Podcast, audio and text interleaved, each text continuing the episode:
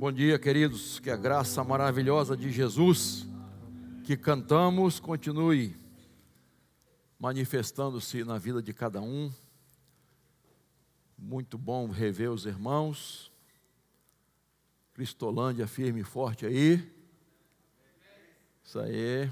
Nosso abraço a quem está nos acompanhando também, de longe. Muito bem, queridos.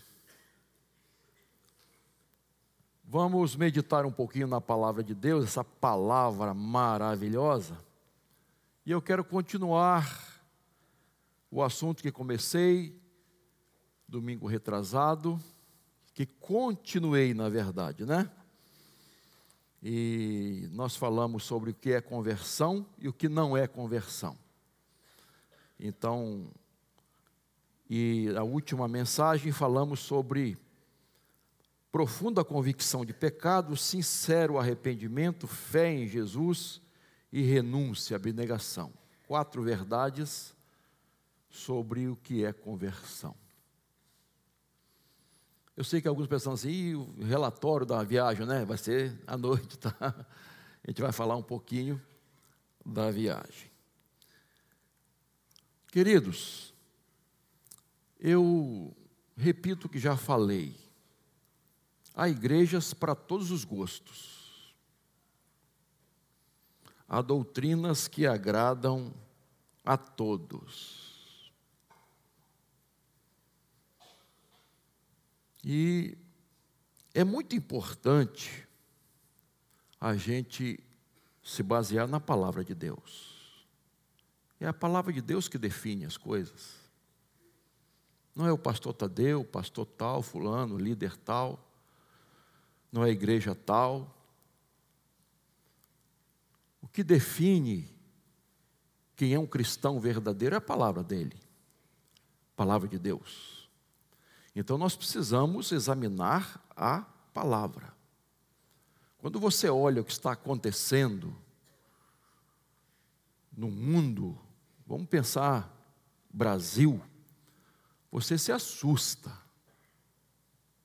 Realmente, irmãos a gente fica assustado e a gente não sabe da metade o que está acontecendo no chamado mundo evangélico, nas igrejas evangélicas.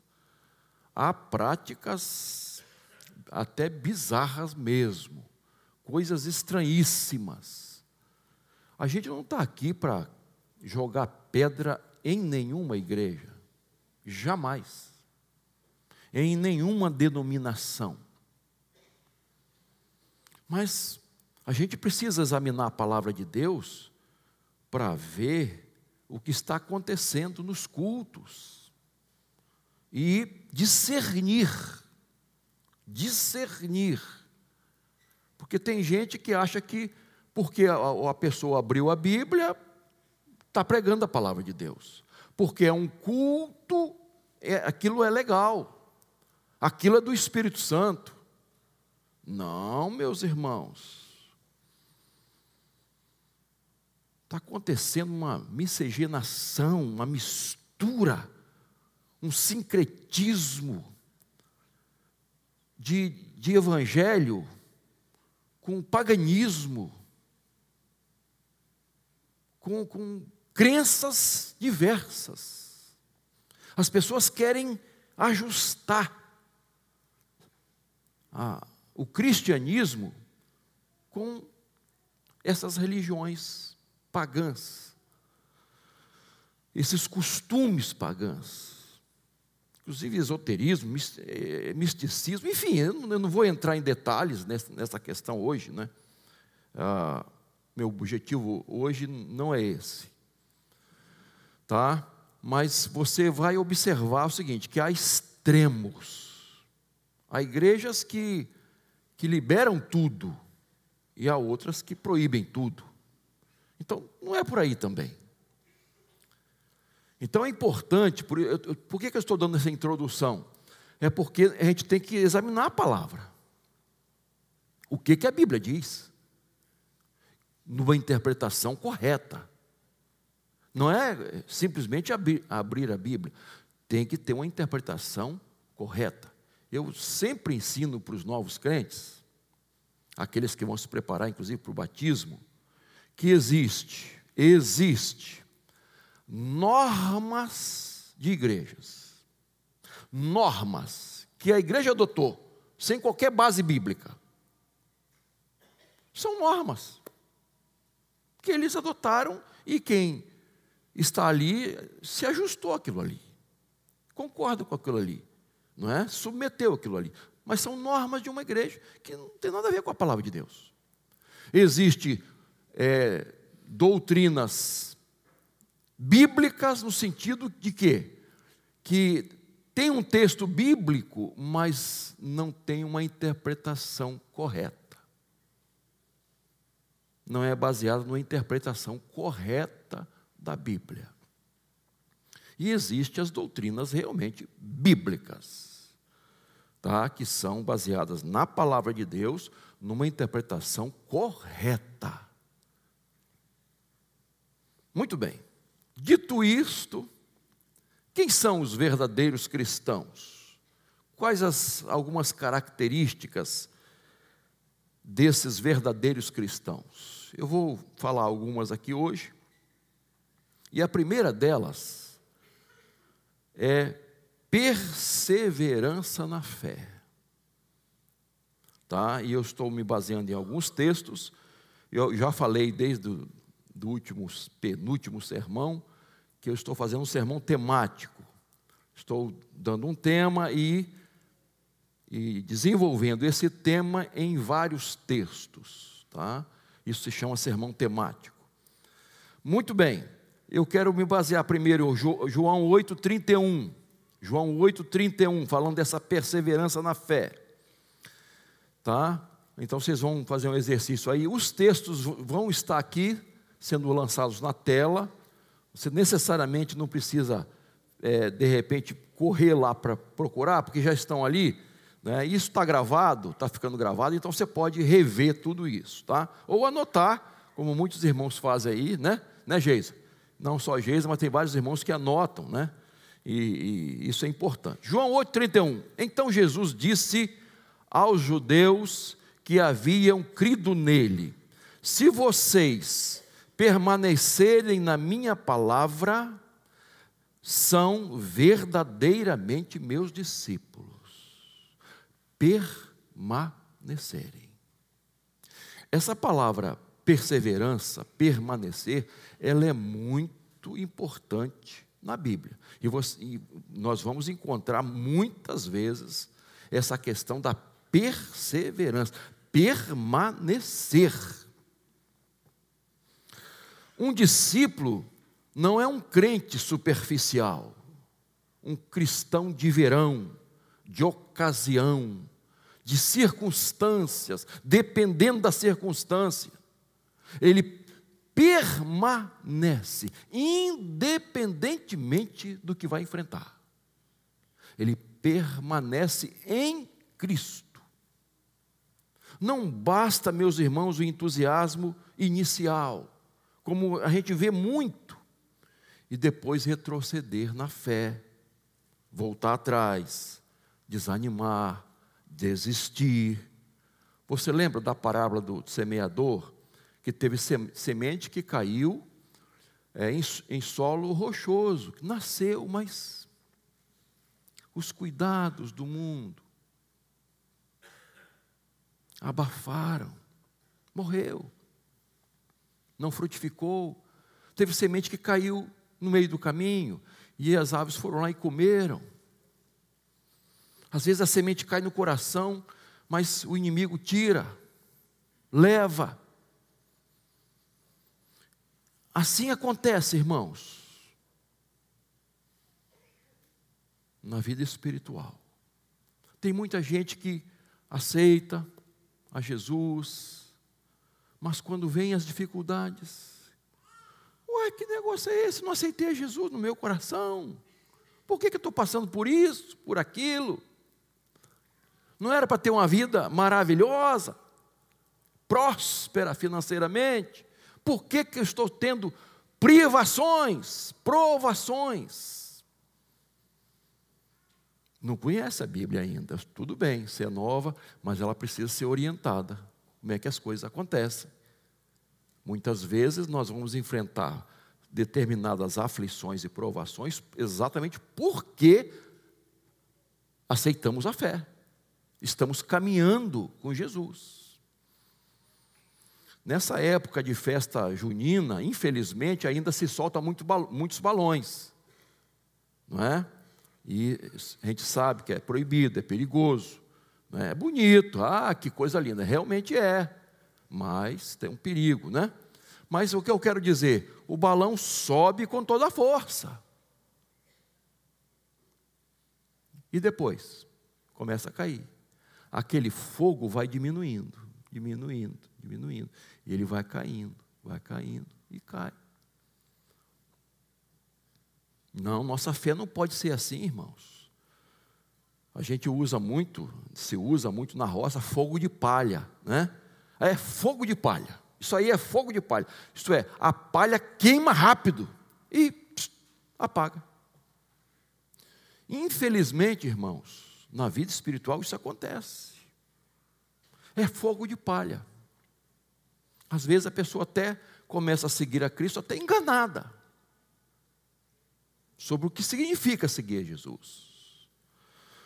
1 Coríntios 16, verso 13, Paulo diz: Fiquem alertas, permaneçam firmes na fé, mostrem coragem, sejam fortes. Apocalipse capítulo 2, verso 10, que você conhece, é, diz: Não tenha medo das coisas que você vai sofrer.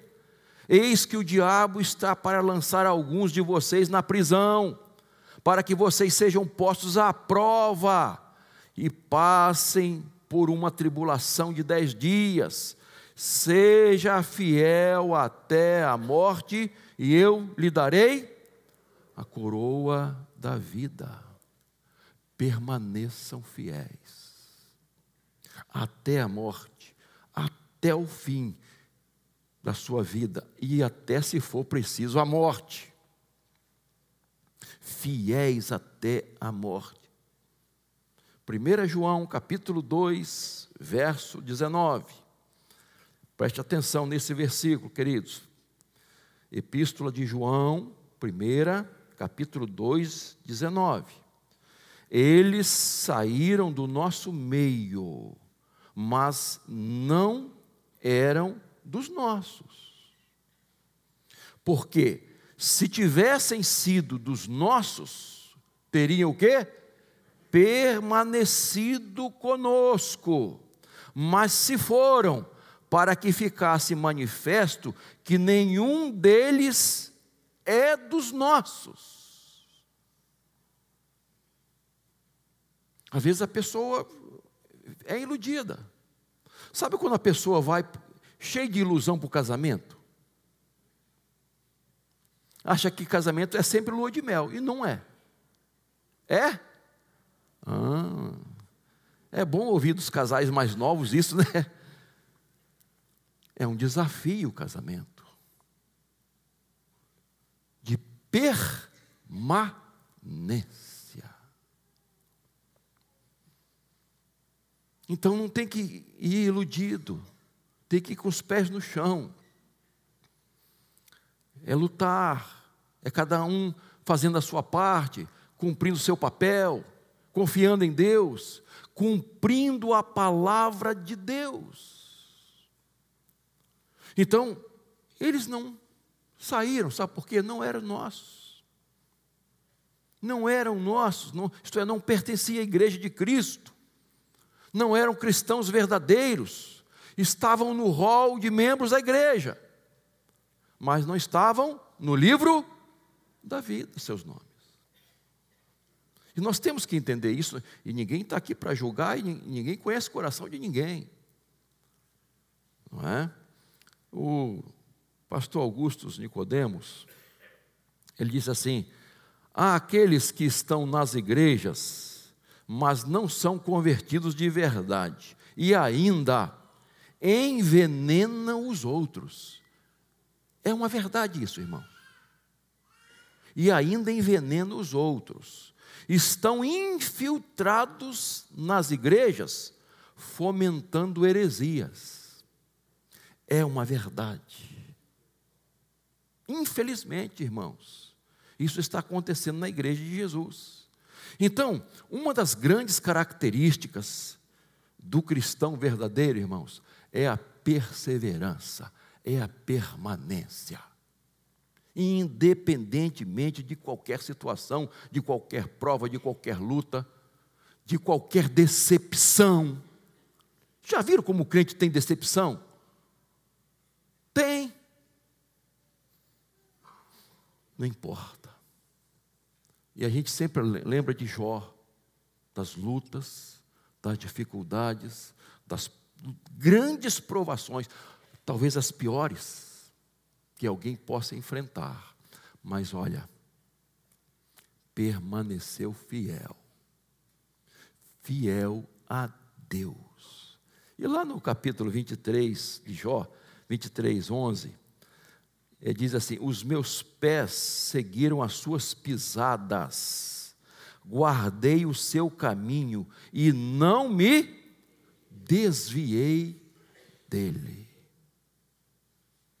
Um dos versículos que a gente mais gosta é quando Paulo chega no final do ministério, já estava vislumbrando, não é, o seu martírio, a sua partida, e ele não estava angustiado, ele estava contemplando a coroa que ia receber do Senhor. Ah, teve um pastor que eu ouvi de um pastor falou assim: eu queria é, viver como Paulo, não, não queria morrer como ele.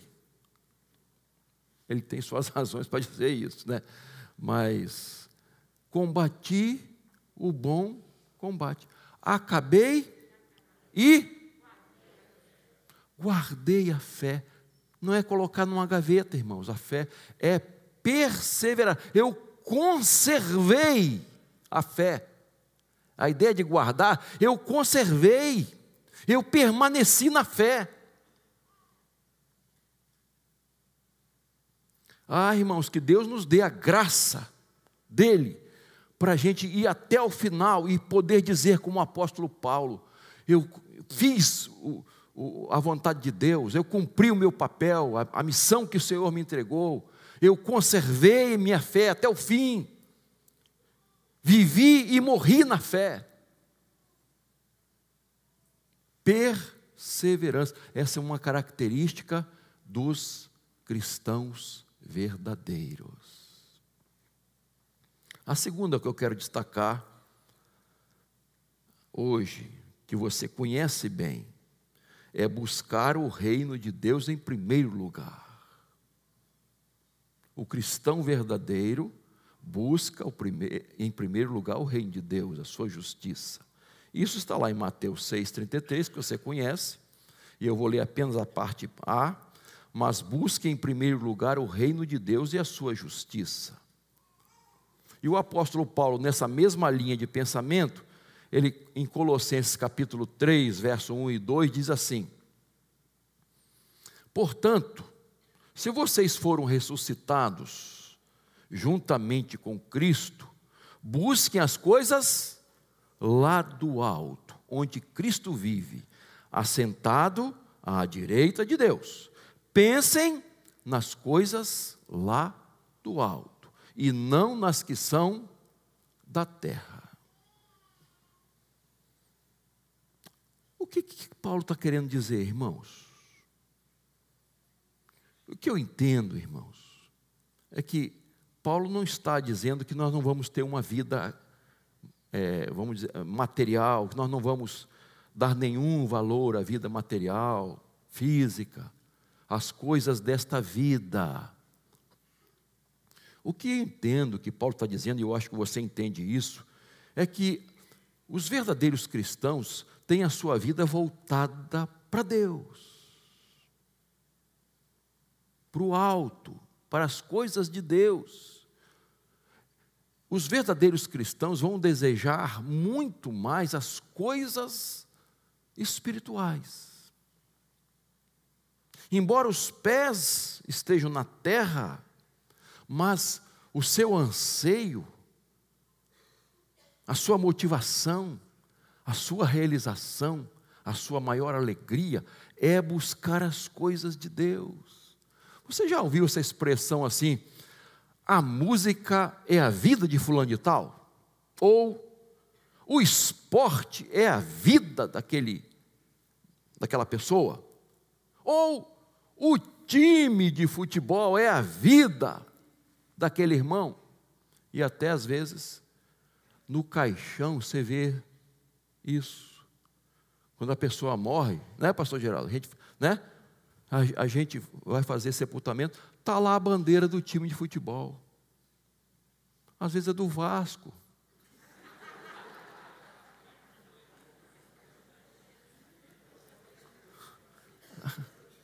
Às vezes, às vezes do, do Flamengo também, né? Do Flamengo, aí que gostaram, né? né? Do Flamengo, enfim, fiéis. Olha só, irmãos. Tem até a torcida chamada fiel, né? Acho que tem. Isso aí é, é mais de um. Torcida chama assim, torcida fiel. Torcedor fiel. A vida da pessoa foi o time de futebol.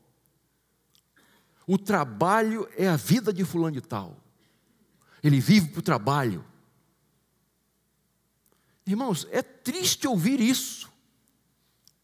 É triste ouvir isso, irmãos.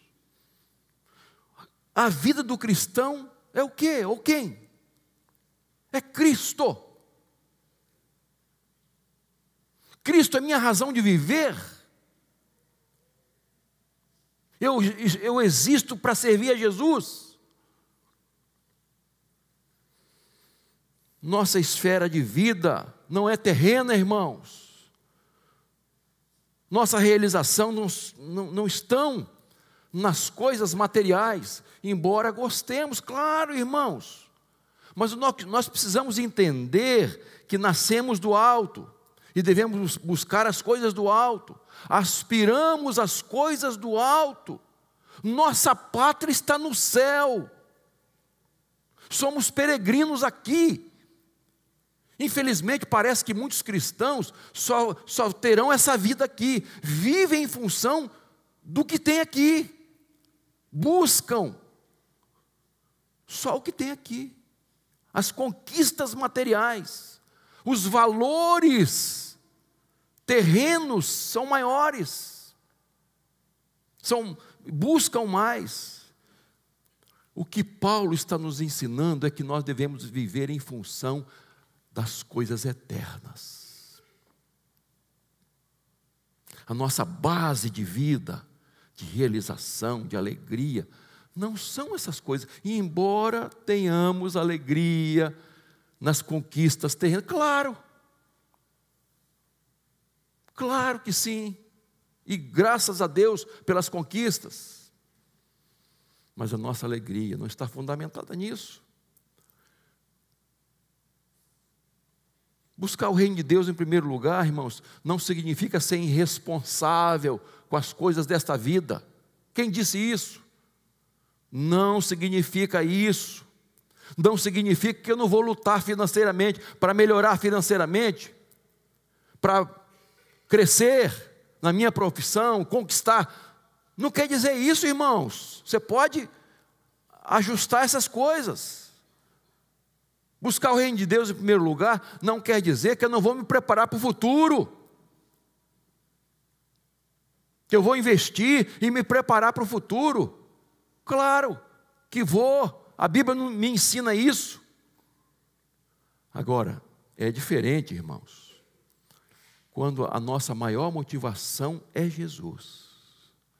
Quando a nossa força, maior força vem do céu quando o nosso tesouro estiver no céu, quando o nosso coração estiver no céu, nosso anseio maior é o céu.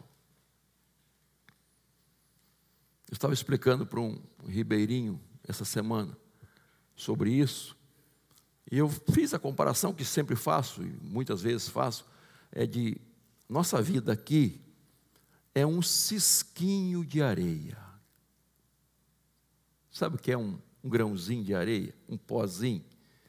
em relação a toda a areia das praias do mundo inteiro. Um cisquinho.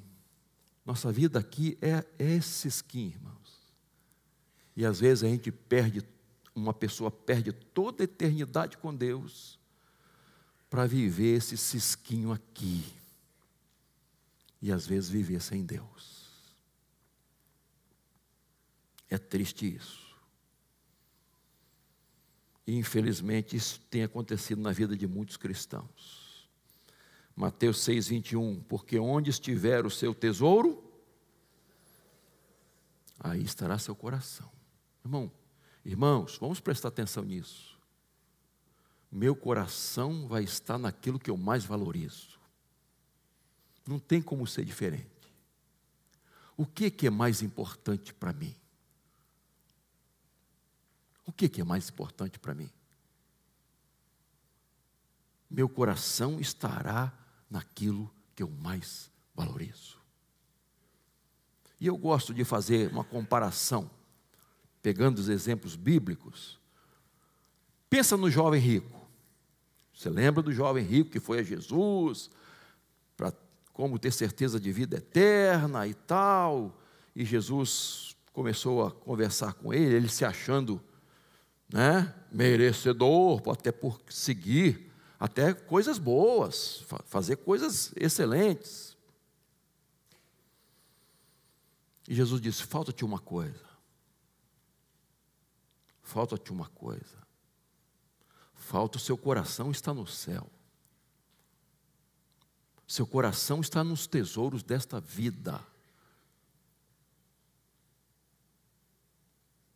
Vai, vende tudo que tens, dá aos pobres e terás um tesouro no céu.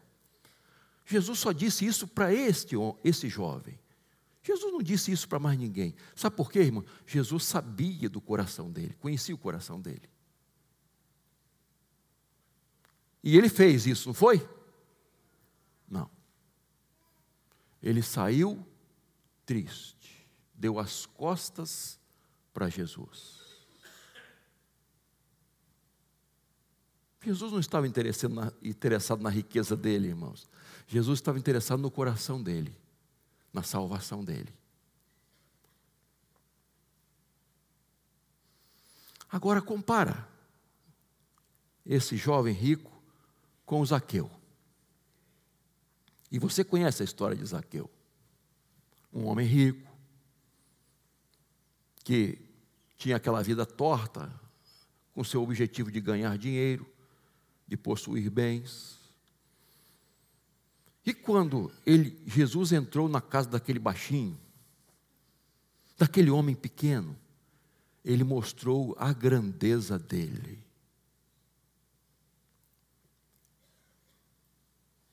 Ele disse para Jesus: Olha, eu vou dar metade dos meus bens aos pobres.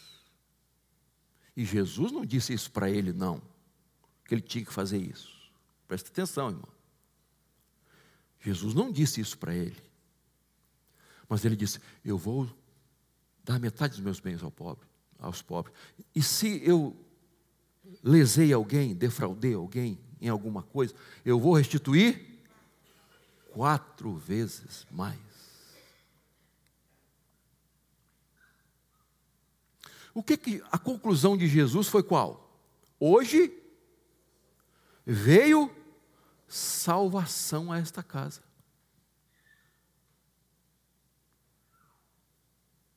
Porque ele ganhou um tesouro incomparável.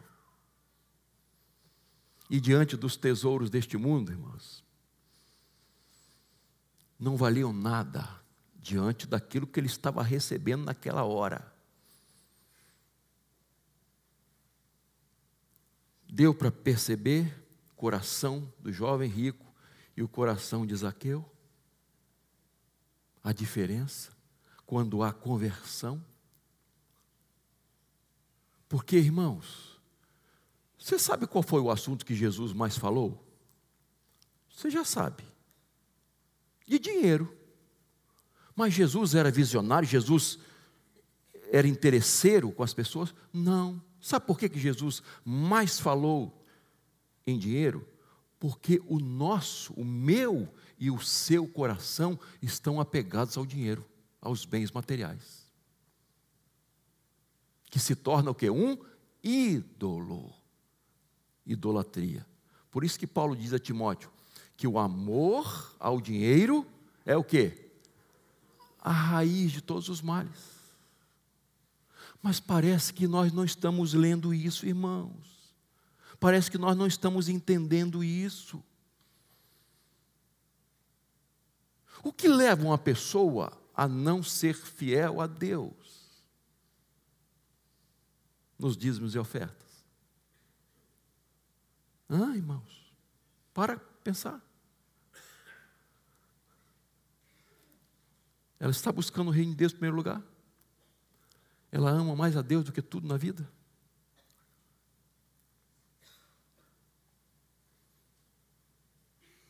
Houve conversão naquele coração de verdade? Se ela está apegada ao dinheiro e não consegue devolver ao Senhor o que a palavra de Deus estabelece? Não é um pastor, uma igreja, a palavra de Deus.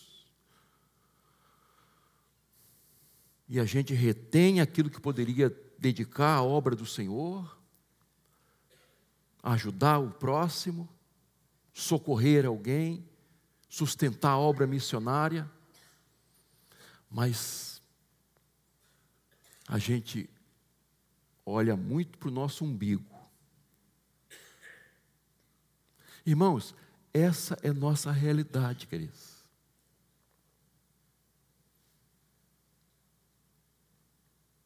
A nossa realidade.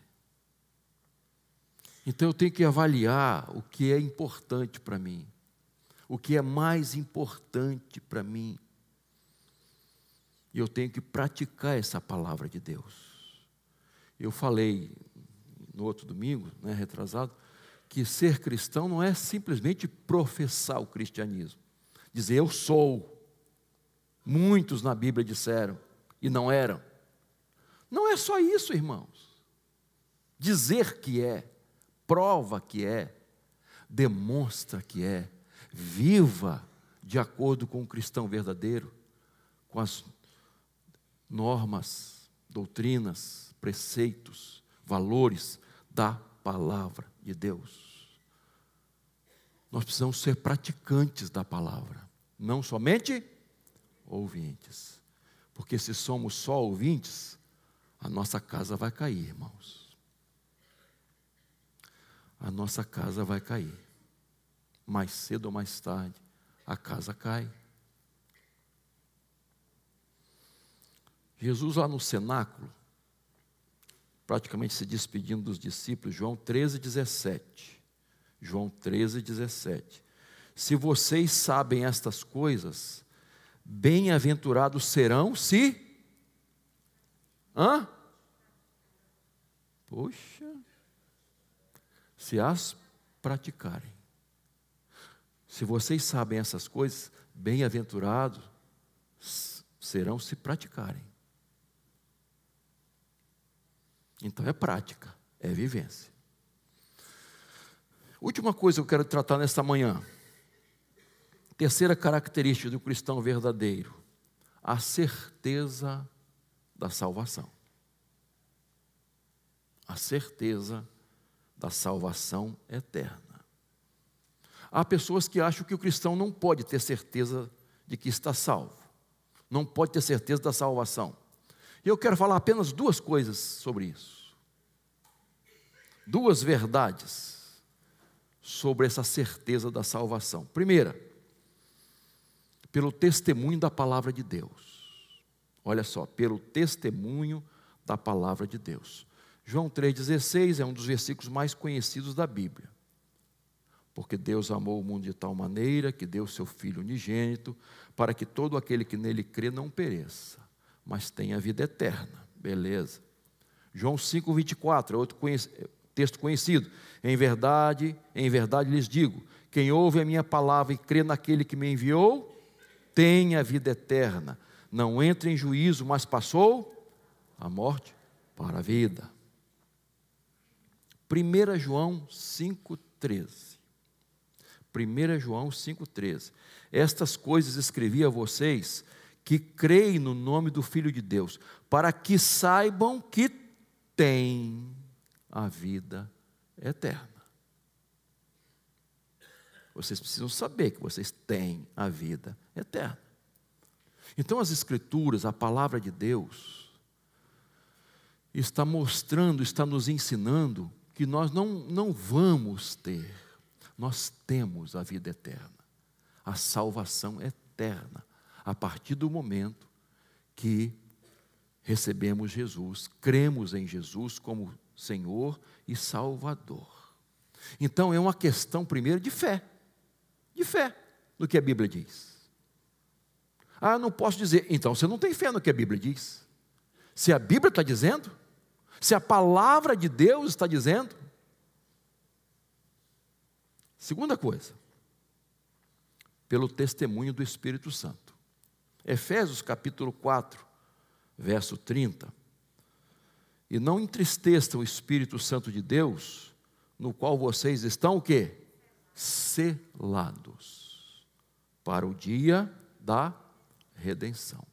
Quando você vai ler o Apocalipse, capítulo 7, fala dos selos, os selados, os selados, o selo do Deus vivo, marca.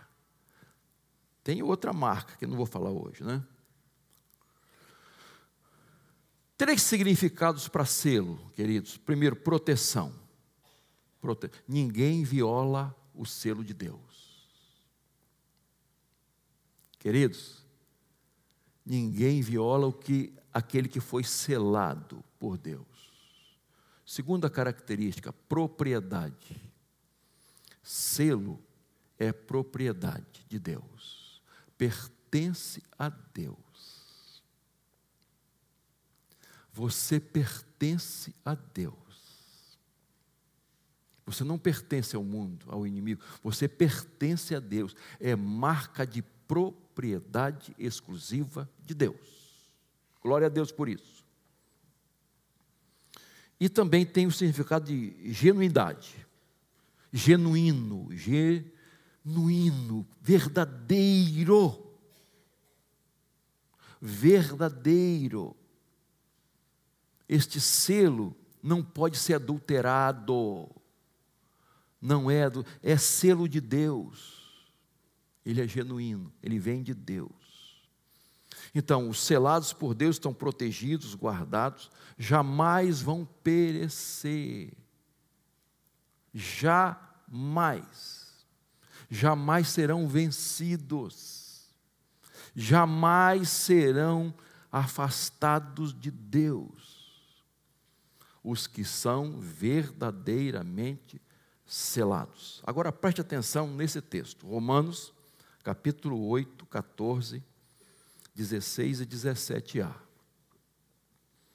Pois todos os que são guiados pelo Espírito de Deus são filhos de Deus. Preste atenção. O próprio Espírito, com letra maiúscula, Espírito Santo de Deus, o próprio Espírito confirma no nosso espírito, de letra minúscula, espírito, tá? Tá? que somos filhos de Deus. Preste atenção. O Espírito confirma com o nosso espírito que somos filhos de Deus. E se somos filhos de Deus, somos herdeiros. Herdeiros de Deus e co-herdeiros com Cristo.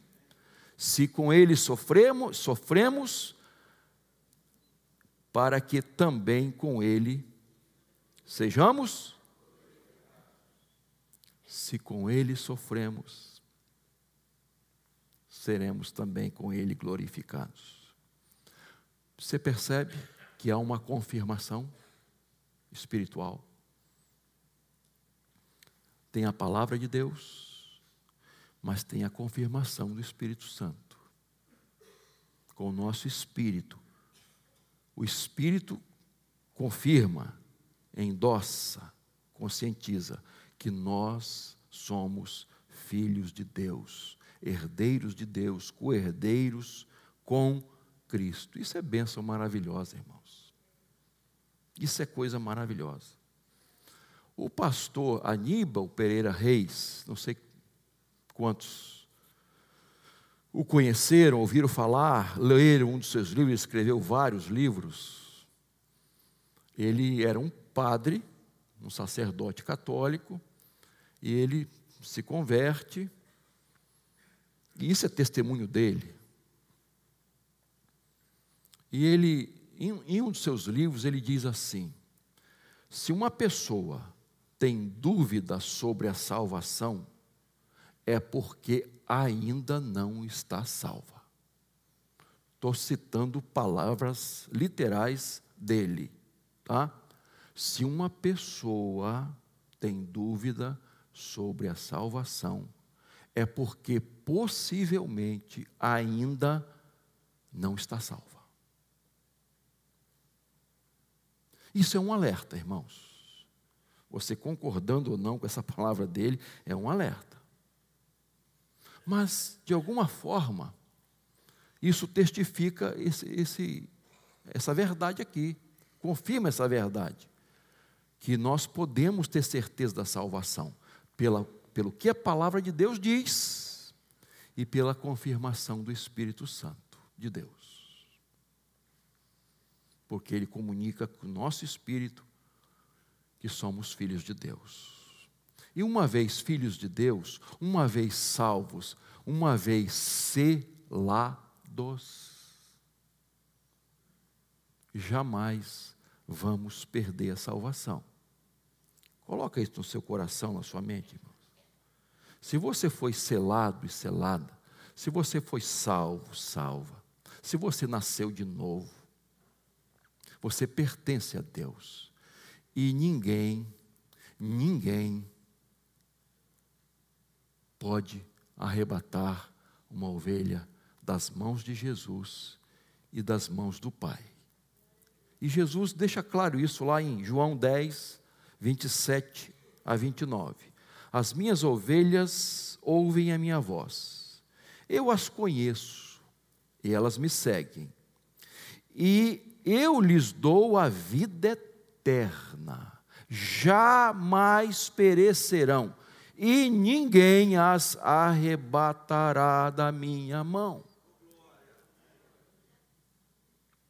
Aquilo que meu Pai me deu é maior do que tudo.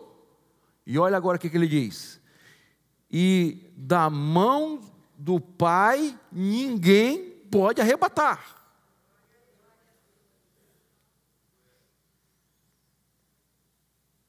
Aí você vem, a gente vem com um monte de coisa, e a pessoa que se afastou, não vou entrar nesse aspecto, não tem tempo para isso, hoje, né?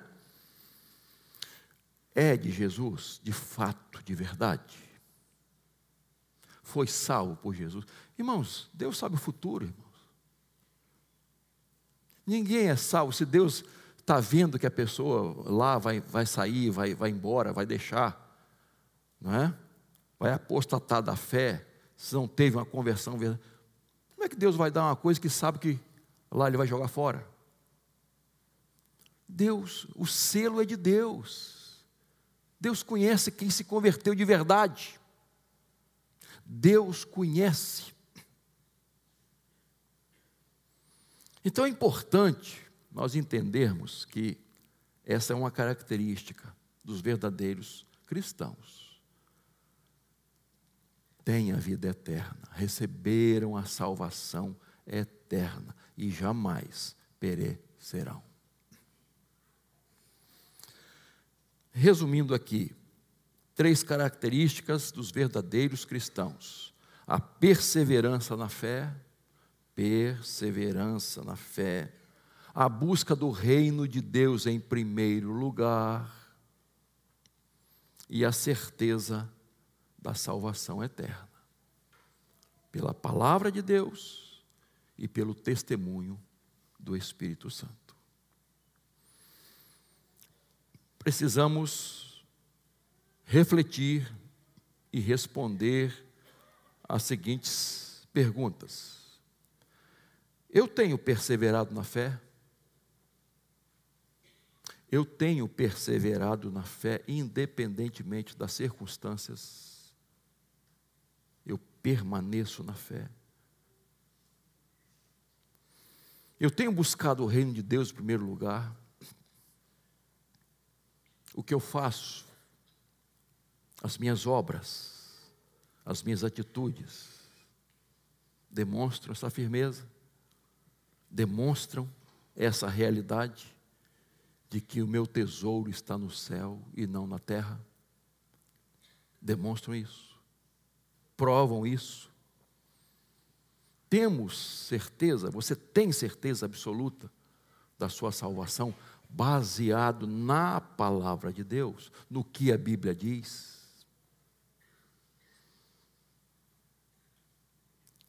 Nós precisamos responder essas perguntas.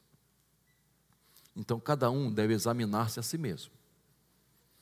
Esse é o momento de ceia. Eu preciso avaliar minha vida meu compromisso com Deus.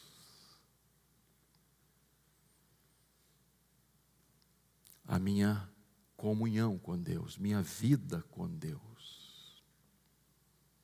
Eu preciso avaliar, irmãos. Ninguém deve avaliar a vida de ninguém. Ninguém deve avaliar a vida do vizinho, examinar a vida do vizinho. Sou eu mesmo com a ajuda do Espírito Santo de Deus, eu tenho que refletir sobre a minha nova natureza. Eu tenho a natureza carnal, mas eu nasci de novo, eu tenho a natureza espiritual. O que, que prevalece? Obras da carne ou fruto do espírito? Essa é uma avaliação que você precisa fazer, que eu preciso fazer. Jesus morreu na cruz. Ele deu sua vida por cada um de nós. Ele levou todos os nossos pecados para a cruz. Todos. Os passados, os presentes e aqueles que ainda vamos cometer. Ele os levou para a cruz. Nenhuma condenação há para aqueles que estão em Cristo Jesus. Isso é uma glória, irmãos. Porque Jesus morreu por nossos pecados. E aí, irmãos? Como é que vai ser minha vida? Meu posicionamento, minha postura como cristão, como cristã? Até quando eu vou viver uma vidinha aí, mais ou menos? Será que existe crente mais ou menos? Será, irmãos? Meio salvo? Existe isso? Vai ter um lugar lá na eternidade para aqueles mais ou menos? Não. Ou você é ou não é. Ou eu sou ou não sou. Não tem meio termo, irmãos. Eu entendo que muitos estão crescendo, buscando maturidade, estão olhando para Jesus não julgo que haja alcançado, mas prossigo para o alvo. Beleza. Mas avalie, avalie a sua vida espiritual. Curva sua cabeça, por favor, meu irmão, minha irmã.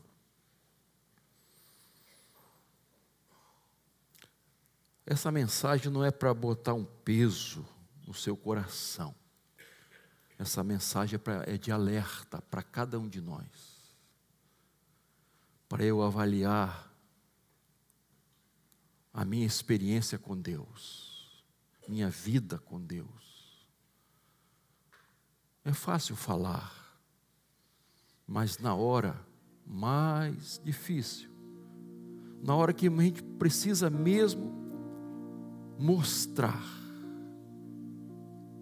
a gente arruma desculpas. Nós somos mestres em arrumar desculpas para infidelidade, para pecar alguns pecados que nos agradam, são domésticos, são comuns. Quero lhe pedir em nome de Jesus que cada um avalie sua vida, sua vida espiritual, sua experiência de conversão, sua experiência com Deus. Faça isso agora, meu irmão. Há algum pecado a ser confessado? Há algum mandamento a ser obedecido que eu não estou obedecendo? Há alguma doutrina que eu estou escorregando nela?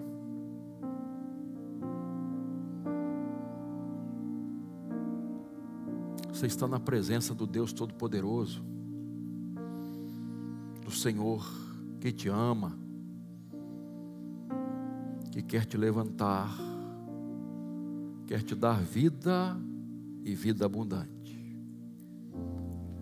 Mas só temos vida abundante, nova vida, quando a, vilha, a vida velha morrer, a semente cai na terra e ela tem que morrer para surgir uma nova planta viçosa, crescendo, que vai dar frutos, mas a semente tem que morrer.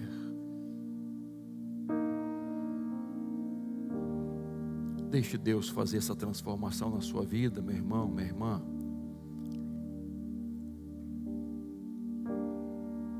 Desfrute da nova vida em Cristo.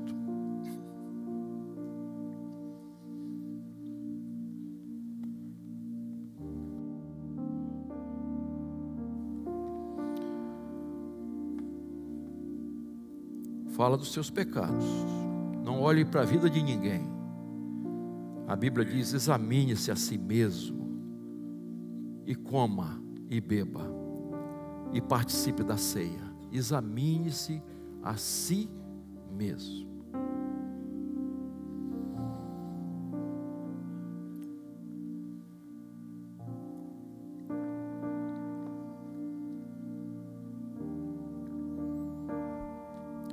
Senhor, tenha misericórdia de nós.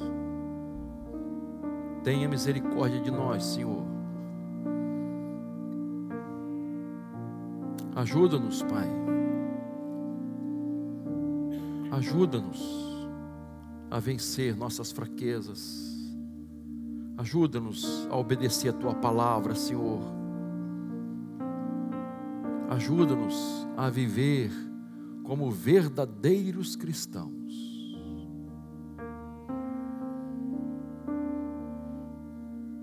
Abençoa o teu povo reunido.